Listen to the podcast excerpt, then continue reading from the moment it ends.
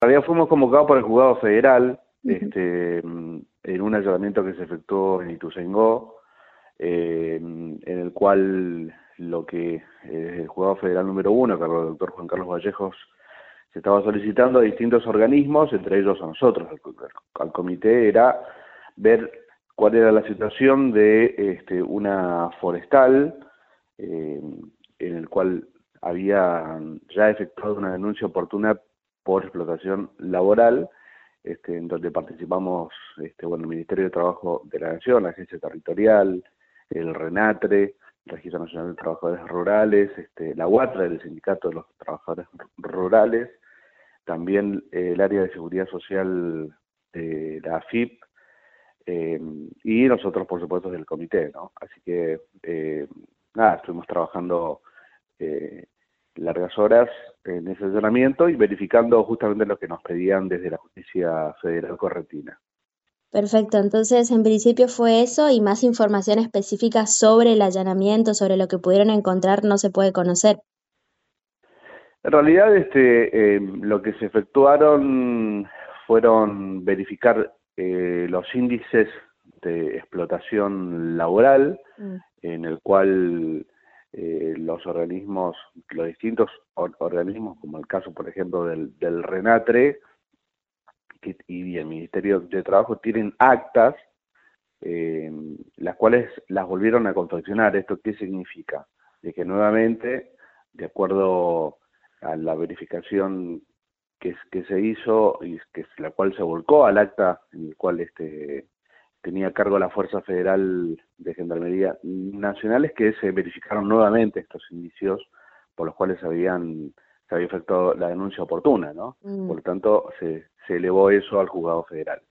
Perfecto. Preguntarte, José María, también, y ya no por este caso puntual, cómo vienen trabajando. Eh, sé que, bueno, trabajan mucho en la capacitación en general, pero cómo viene la agenda en general de, del equipo de ustedes.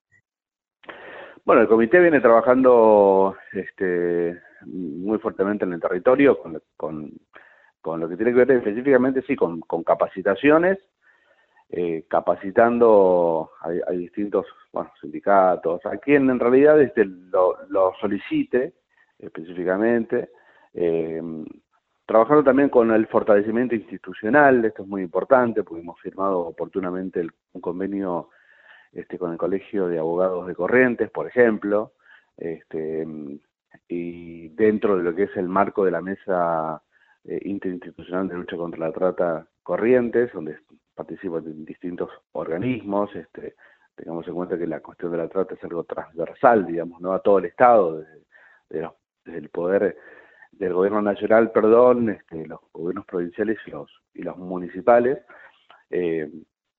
por lo tanto, en Santa Lucía, por ejemplo, en la cual también hay otra mesa interinstitucional, también se viene trabajando muy fuertemente. Así que, bueno, nada, con una agenda muy, muy cargada para seguir este, de alguna forma este, generando las herramientas para eh, lo que es completar el plan bienal de lucha contra la trata, este, con todos sus aspectos, todas sus aristas, y sobre todo generando además políticas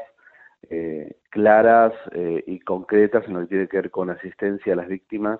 que es algo muy importante, ¿no? La restitución de los derechos y la generación de un horizonte de vida para, para las víctimas.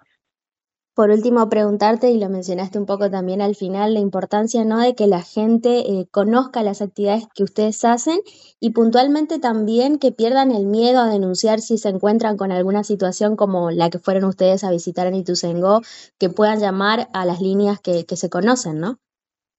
Sí, sí, sí, es muy importante. Bueno, de hecho también nosotros hemos hecho eh, perdón, este, campañas de visibilización de la línea 145. Esta línea es la cual cualquier persona puede efectuar un llamado las 24 horas, los 365 días del año, una línea en la cual se puede denunciar este delito de explotación o trata de personas y que, y que, como bien vos decís, no tengan miedo. Además, eh, al ser gratuita es anónima, por lo tanto ni siquiera hace falta que las personas brinden sus datos